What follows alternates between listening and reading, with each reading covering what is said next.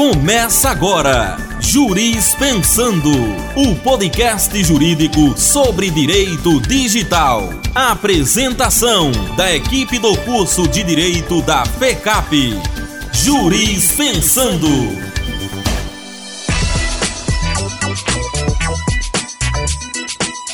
Muito bem, está começando o primeiro podcast jurídico da UPE, o Juris Pensando. Hoje nós temos aqui primeiro assunto dessa empreitada que estamos começando para uma entrevista sobre um assunto muito importante, criptomoedas, um assunto que vem trazendo muitas dúvidas para a população, muitas dúvidas para as pessoas em geral.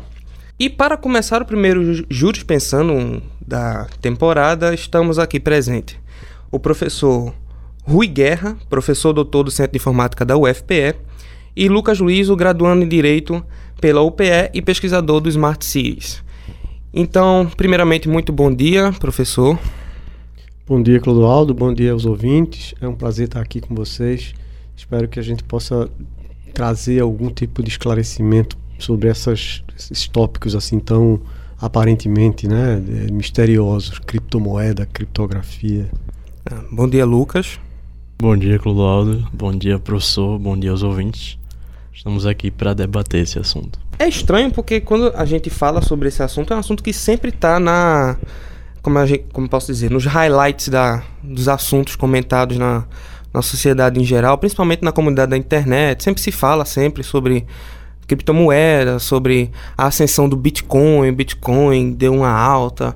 E muito se pergunta o que seriam essas moedas, mas para a gente começar a ter um, um, debate interessante aqui, primeiro, qual seria a diferença dessas moedas, das criptomoedas? É, já, já ouvi referido a elas como moedas digitais. Não sei se a nomenclatura é correta, mas é, qual seria a diferença das moedas digitais ou é para as moedas reais, a que a gente utiliza no dia a dia, no comércio? Veja, moedas digitais já existem há um bom tempo, mesmo antes do Bitcoin. O fato de ser um token digital a ser transferido para um, uma outra pessoa, por exemplo, dentro daquele jogo, esqueço agora qual, foi, qual é o jogo que era muito jogado há um tempo atrás, que se comprava é, bichinhos e tal. Ah, o fato sei. é o seguinte: a, a, a grande mudança, a revolução que foi trazida pelo Bitcoin, pelos, pela essa entidade, né? A gente até hoje não sabe se é uma pessoa, se é um grupo de pessoas, se é um japonês ou não. Eu sei que alguém ou alguns, algumas pessoas que, que se é, personificaram como Satoshi Nakamoto é, publicaram um, uma proposta de uma moeda digital, sim, porque é, é, é tá transferida por meio de meios digitais e é armazenada também, mas o grande, é, digamos assim, diferencial foi a descentralização. Não é um, digamos, uma moeda controlada por ninguém, nenhum banco central, nenhuma empresa, nenhuma pessoa, ou seja, o aspecto da descentralização é que trouxe uma grande inovação. Aí sim, por que, que é descentralizado? Não tem ninguém que controle a emissão e nem a valorização, nem o valor dessa moeda. É completamente descentralizado. Você diz como é que, como é que funciona se é descentralizado?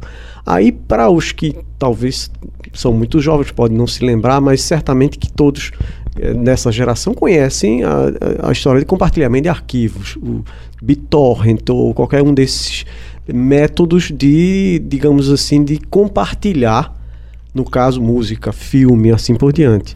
E você nota que quando você entra numa rede como essa, você concorda que pode servir também como servidor. Você não é apenas um consumidor da música, você também pode fazer parte e eventualmente alguém pode baixar dos seus arquivos alguma coisa você servindo como servidor. Ou seja, aquela noção de rede peer-to-peer, -peer, ou seja, par a par, participante a participante, trouxe desde o Napster essa ideia, ou, na verdade, a concretização da ideia de uma rede é, sem controle central. É então a criptomoeda é uma, uma criptomoeda, o Bitcoin é uma moeda digital em que a, digamos assim, o controle é descentralizado. O, o senhor falou Napster, o Napster foi um grande compartilhador de música MP3, não foi? Isso, foi o pioneiro dessa história toda de, de, de digamos, é, serviços de compartilhamento de música, no caso. Eles, eles essencialmente que implementaram a, a noção de, digamos assim, de rede peer-to-peer, em inglês, que seria como se fosse parceiro a parceiro, né? É engraçado que o senhor mencionou jogos eletrônicos e tal. Eu me lembrei de um que estava acontecendo na China, um, um acontecimento. Me faltam fontes é, suficientes para dizer os detalhes pormenores. Mas o que estava acontecendo lá foi que há um jogo chamado World of Warcraft. Sim. As pessoas estavam minerando muito as moedas do Warcraft e depois vendiam aquelas moedas como e aquilo é, é, como se fosse uma troca de moeda digital, né?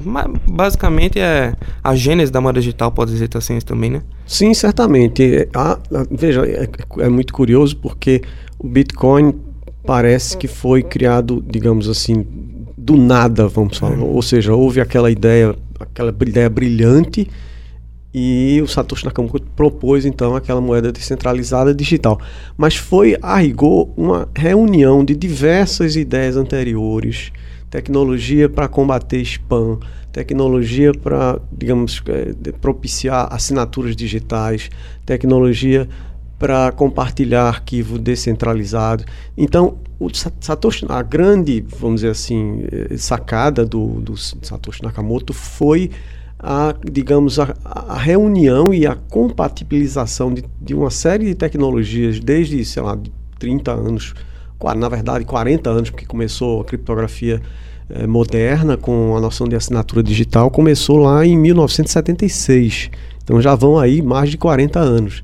Então ele teve a capacidade de enxergar como que diversas ideias eh, que foram surgindo é, em torno da ideia, né, em torno da proteção ao sigilo, em torno da proteção à integridade da informação no meio digital, em torno da, da própria ideia de descentralização do controle que é, veio do NAPSA, e ele reuniu isso tudo em um sistema que ele chamou de Bitcoin, um protocolo, um método de, digamos, emissão de moeda e um método de transferência e validação das transações, o que é fundamental. A validação das transações é feita de forma coletiva. Isso aqui é brilhante. Lucas disse que tem uma pergunta.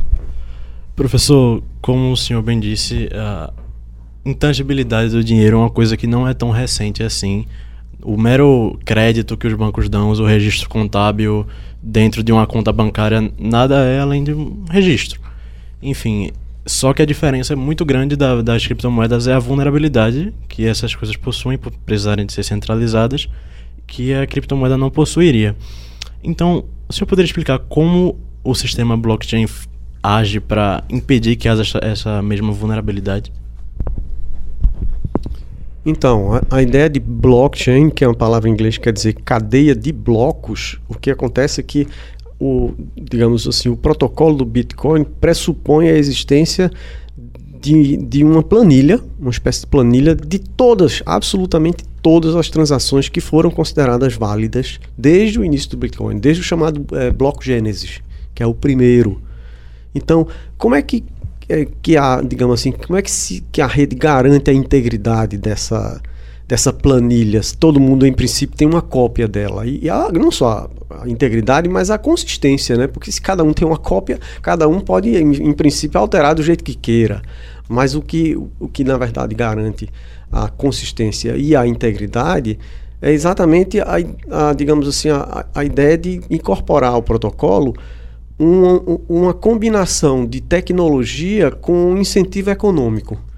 Então, o que, é que quer dizer com isso? Quer dizer, quando alguém diz eu vou transferir um Bitcoin para Fulano, Fulano A transfere um Bitcoin para B, ele lança na rede, todo mundo está escutando, está vendo que A pretende transferir.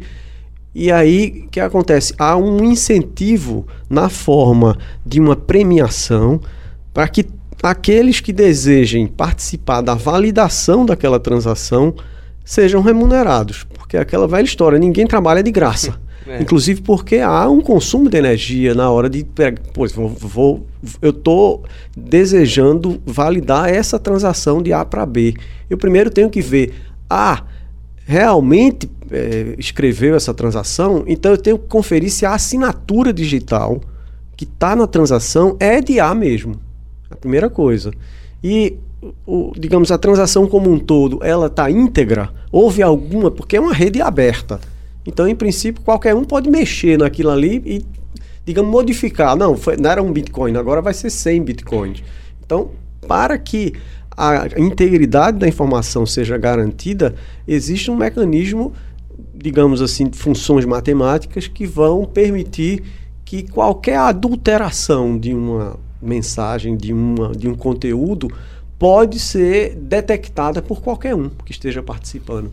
Então, esse, essa participação da coletividade, no sentido de que, olha, se você está disposto a, a, verificar e garantir a validade dessa transação, você pode, não é garantido, você pode ser remunerado com um Bitcoin. Então, o, o, digamos assim, todos que querem participar dizem assim: olha, eu verifiquei essa transação, eu proponho incluir na planilha de todo mundo.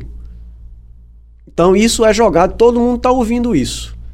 Todo mundo está ouvindo. E quem é que ganha? E aí, obviamente, que eu estou aqui na China, tem outras pessoas também dizendo outras. Então, a verdade é que à medida que a, a sua proposta propague mais rapidamente e seja aceita por mais pessoas, a tendência é que a sua proposta de incluir aquela transação como válida na rede seja incluída. Na medida que ela é incluída, você ganha. E como é que você ganha? Porque quando você diz assim, essa transação de A para B é válida, eu conferi a assinatura, conferi a integridade assim por diante, você também acrescenta uma transação do pool, do, do digamos assim, do, do, é, do é, recurso geral que a rede tem, que é justamente a, as moedas que a rede emite, que seria pago a quem ganhar essa, essa corrida. Quem é a corrida? A corrida é a da validação. Então, se você foi mais, a sua transação foi mais rapidamente aceita, lá dentro da sua proposta de validação daquela transação está uma transação dizendo pague uma gorjeta, no caso atualmente 25 centavos de Bitcoin, a fulano, porque ele verificou a transação e, e, e deu trabalho. Então, essa combinação da tecnologia digital com o incentivo econômico é o que transforma a rede em uma rede de, de verdadeiramente descentralizada. Professor, existe. Bitcoin é uma moeda criada com o intuito de ser finita, de ser limitada e que vai chegar no máximo a quantia de 100 milhões de, de bitcoins, 21 milhões. Pronto. É, no ano 2140 não existirão mais bitcoins novos para ser emitidos. Isso seria um problema, apesar de não existir a taxa de transação, isso seria um problema com relação à motivação para mineração, para validação? Muito boa pergunta. Veja, a cada transação que, por exemplo, A diz assim: eu, eu quero pagar um Bitcoin a B. E ela, ele pode deixar um, digamos assim, em, em geral é o seguinte: quando A diz que vai transferir um Bitcoin para B, ele tem que dizer a origem, aquela história do orçamento. Você tem que dizer de onde vem o dinheiro. Então ele uhum. tem que ter nas chamadas, é, digamos assim, transações ainda não gastas, ou seja, ele recebeu de alguém um Bitcoin ou, ma ou mais. Surgiu de algum lugar. É, de algum lugar. Ele não pode dizer assim, eu quero tirar do nada. Não, ele tem que dizer, eu tô um Bitcoin porque eu tenho 50 centavos aqui, tenho mais 1,50 ali. E aí o troco, é obviamente, vai ser uma transação voltando para ele. Mas se ele diz que o troco ele só quer uma, uma quantia menos alguma coisa, ele está dizendo o seguinte: eu ofereço além da gorjeta que a rede, o protocolo da rede já garante a quem valida, ele diz que quem validar essa transação dele vai ganhar a mais essa gorjetinha. Ou seja, existe a gorjeta, entre aspas, da rede, que vai acabar quando não houver mais emissão, porque se emite novos eh, bitcoins justamente quando há o pagamento de gorjeta. Mas em 2140, quando completar a emissão de 21 mil milhões de Bitcoin, não vai mais haver emissão. Então não tem mais a gorjeta da rede para pagar. Então como é que a rede vai funcionar? A pergunta é correta. Aí o que acontece? Aí o que, o que vai funcionar em termos de incentivo vai ser a gorjeta que quem está dizendo que quer validar a transação oferece. É uma gorjeta é como se dissesse assim: eu tenho X aqui, estou pagando Y e o que sobra, quem validar pode ficar com, com o que sobra. É. É, é, é parecido com um sistema de cartório, né? Porque mais ou menos assim, o cartório é uma pessoa jurídica que tem confiança na sociedade, que você que vai validar seus documentos e tal. E a blockchain já não é uma pessoa, é uma comunidade inteira que está aberta e que aí a, a remuneração vai ser por quem validar primeiro. Seria isso o caso? Exatamente. É muito interessante a sua analogia. Inclusive, há muitos que ficam vis vislumbrando a possibilidade de, de digamos assim, de, de, ter uma entidade confiável é, coletiva, que é a blockchain do Bitcoin, ou seja, qual for a outra criptomoeda. Em que sentido? Veja bem, tá uma, umas, umas tendências, fala-se muito na política, o, o, o, cidadão não acredita mais no, na política, às vezes não acredita no, na igreja, não acredita no governo, ou alguns não acreditam na ciência, não sei o que lá. Então, é curioso como a, o, digamos assim, a emergência de uma entidade, entre aspas, uma espécie de uma coisa, assim, é, digamos, coletiva como é a blockchain, seria o surgimento de uma entidade na qual todos confiam. Mas confiam por quê? Porque ele não precisa conhecer ninguém, porque tudo funciona na base da matemática. E é natural que todo mundo confie na matemática, no sentido de que não dá para duvidar de que 2 mais 2 são 4. Então a, a, a, cripto, a criptografia funciona toda na base da matemática, são regras matemáticas. Então você diz assim: olha, a matemática garante que ninguém consegue mexer ali sem ninguém detectar. Então eu confio. Veio da blockchain, está confiável. Então vamos registrar propriedade de algum bem patrimonial, físico mesmo, registra na blockchain, porque ninguém consegue adulterar. Então é como se fosse um cartório, só que é um cartório descentralizado. descentralizado. Sentido? No sentido de que não é preciso depender de um cartório aqui. Ou então, como você sabe, muitas vezes você vai para um outro estado, você tem que ter o, o cara que atesta a, a, a assinatura do, do tabelião, ou seja, tabelião daqui tem que ser reconhecido a firma para ir para outro estado. E aí como é que fica? Então, no caso da blockchain, não há necessidade, é, é, é, digamos, tudo é coletivo e a validação é coletiva. Então é sim como se fosse um cartório, num certo sentido, porque confia-se, é assim, qual é o atestado? É de que tá, conseguiu entrar na blockchain. Se conseguiu entrar na blockchain, é porque foi validado pela coletividade. Pela coletividade. Interessante. Pergunta. O senhor levantou um ponto interessante, que é o fato da criptomoeda não ter uma fronteira política. O senhor falou que a entidade de um cartório daqui precisa ser reconhecida a entidade de outro cartório de lá. Com a criptomoeda, essas fronteiras políticas elas não existem. Isso com relação a, a compra e venda internacional, etc. O senhor poderia discorrer qual a importância da inexistência dessa fronteira política? Sim, é, é de fato muito interessante o fato de que uma moeda, digamos assim, ela, ela é emitida não por um governo que eventualmente precisa porque está endividado, precisa de imprimir moeda, por exemplo, e isso significa dizer o seguinte: se ele imprime mais moeda sem ter um lastro, significa que a moeda vai perder valor. Então, é introduzir inflação. inflação. Acontece que ninguém vai conseguir imprimir é, Bitcoin, porque Bitcoin não é impresso por ninguém. É a, ao contrário, a, a coletividade. Então, a remoção da atuação e da ingerência política na emissão e até mesmo na, na, na, na, valoração, porque a valoração não é dada por nenhum governo nem por uma entidade, é dada pela coletividade. Agora, existe sim um receio de todos que acreditam na importância da democratização e da, da descentralização da moeda, é o fato de que para que a, digamos assim, a moeda, a, o protocolo funcione, é preciso que haja uma, digamos, comunidade de pessoas que estão interessadas nessa gorjeta, ou seja, estão interessados em participar dessa validação. Então, o que acontece? essa validação, é, obviamente, envolve poder computacional. E poder computacional cada vez maior. Por quê? Porque você, é, você praticamente, se você está participando da validação, você está correndo contra o tempo para que sua validação seja mais rapidamente aceita. Mas se você tem, e existe mesmo, regiões no planeta, onde, na, principalmente na China, onde a eletricidade é subsidiada, então o custo com refrigeração e de funcionamento dos computadores que estão participando da validação é menor do que participar num país onde não há subsídio para a eletricidade. Então há, de fato, na comunidade um receio de que, digamos assim, a, a técnica atual da validação das transações possa levar a algum tipo de, digamos, centralização pelo fato de que exige demanda mais computador, mais poder computacional. É engraçado também porque eu também já vi falando que algumas pessoas vão para alguns países da América do Sul, como Venezuela, onde também é subsidiada essas, essas contas para você fazer essa mineração. Né? Agora, o senhor falou sobre inflação, que em, te, em teoria não existiria uma inflação comum, como se existe num governo, no, numa, na, no Bitcoin ou na criptomoeda em geral.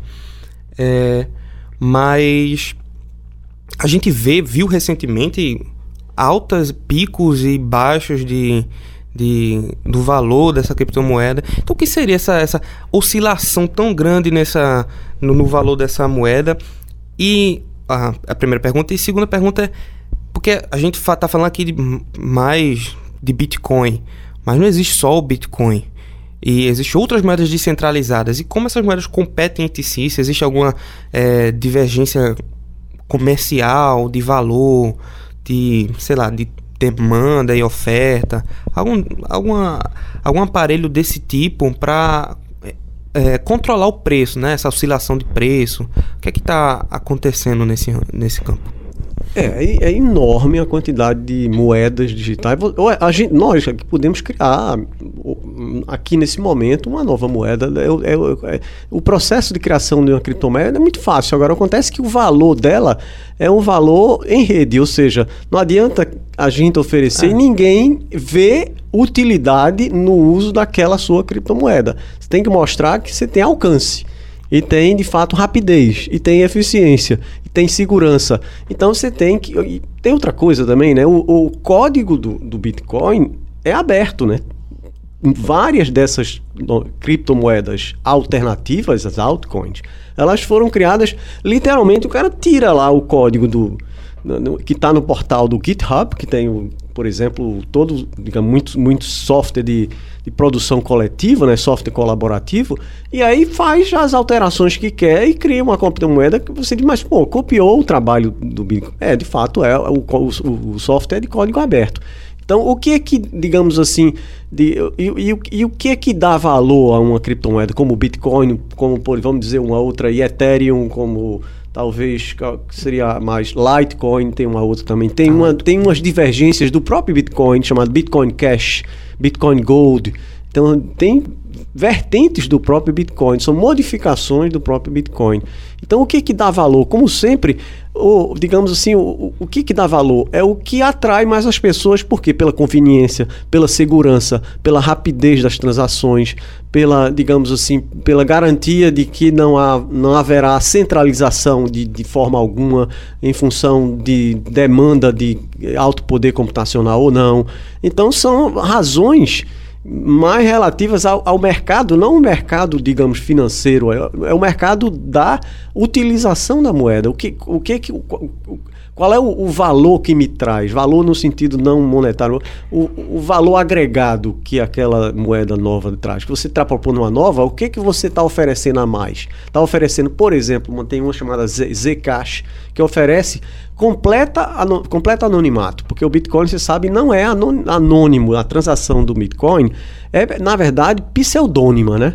Porque ninguém está ligando... da carteira, né? É, tem um número associado à sua carteira digital que não ninguém necessariamente associa a uma pessoa ou uma entidade, uma, mas é, é possível por diversas técnicas de rastreamento acabar sabendo de quem é aquele dono daquela carteira por uma série de técnicas e aí acaba.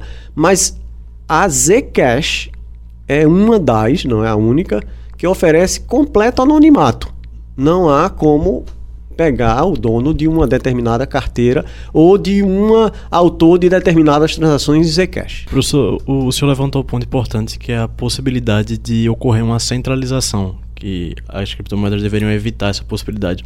Isso é um embate muito interessante quando se refere a legislar sobre criptomoedas, sobre moedas virtuais que a gente precisa legislar a fim de evitar os supostos crimes praticados através de criptomoedas sem é, necessariamente centralizar, sem desvirtuar a moeda virtual do seu principal objetivo, que é a, a descentralização. Como seria possível isso ocorrer? É, de fato, imagina, uma, um, uma tecnologia que permite transferir valor, é, digamos, além fronteira, né, em princípio sem nenhum controle centralizado. Então você quer mandar um, digamos, quer comprar alguma coisa no Zimbábue agora, você manda um Bitcoin na mesma hora do seu celular. E não passa por nenhum banco, não passa por nenhum controle. É, é peer, peer to peer. É um participante e participante, você, você e a pessoa, comprador e vendedor. Então, de fato, não há, é, digamos, em princípio, um controle de governos. Então, é de fato um grande desafio é, como encarar isso do ponto de vista, obviamente, do combate ao crime principalmente o crime organizado, por, digamos assim, lavagem de dinheiro, é um problema de fato que se apresenta. Agora, com o Bitcoin do, da forma que é hoje, há a possibilidade de, digamos, fazer rastreamento, como é o caso, como eu falei, não é totalmente anônimo. Na medida em que essas moedas que permitem anonimato de fato completo, aí o, o, problema ainda fica mais complicado. É de fato um grande desafio. Mas, como sempre, a, a inovação vem digamos, depois vem, a, digamos assim, a, o raciocínio de como regulamentar aquilo. Para quê? Para que o bem comum seja, é, digamos assim, é, é, preponderante e não apenas é, assim, o, a vantagem desse ou daquele grupinho ou desse ou daquele indivíduo.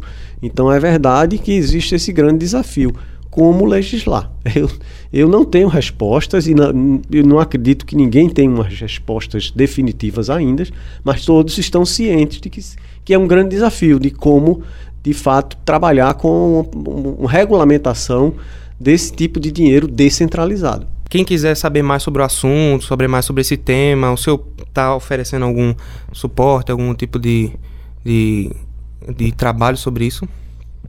Sim, é, eu, eu, digo, eu mantenho um blog chamado criptodinheiro.blogspot.com que é dedicado a, digamos assim, ao registro dos seminários que a gente organiza na, no Centro de Informática da, da UFPE, sempre às segundas-feiras, de 12 às 14.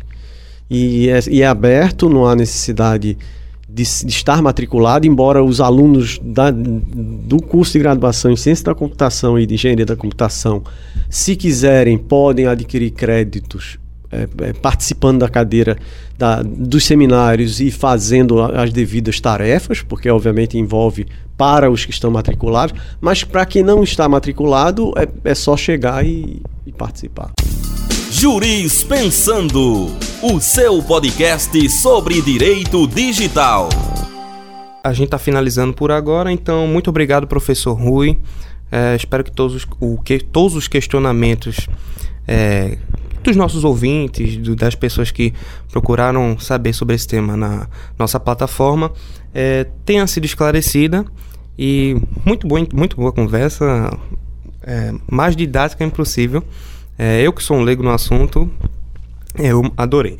Mas enfim, muito obrigado, professor. Muito obrigado, Lucas.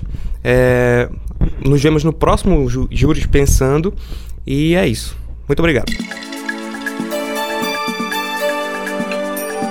Você ouviu Juris Pensando, o seu podcast sobre direito digital.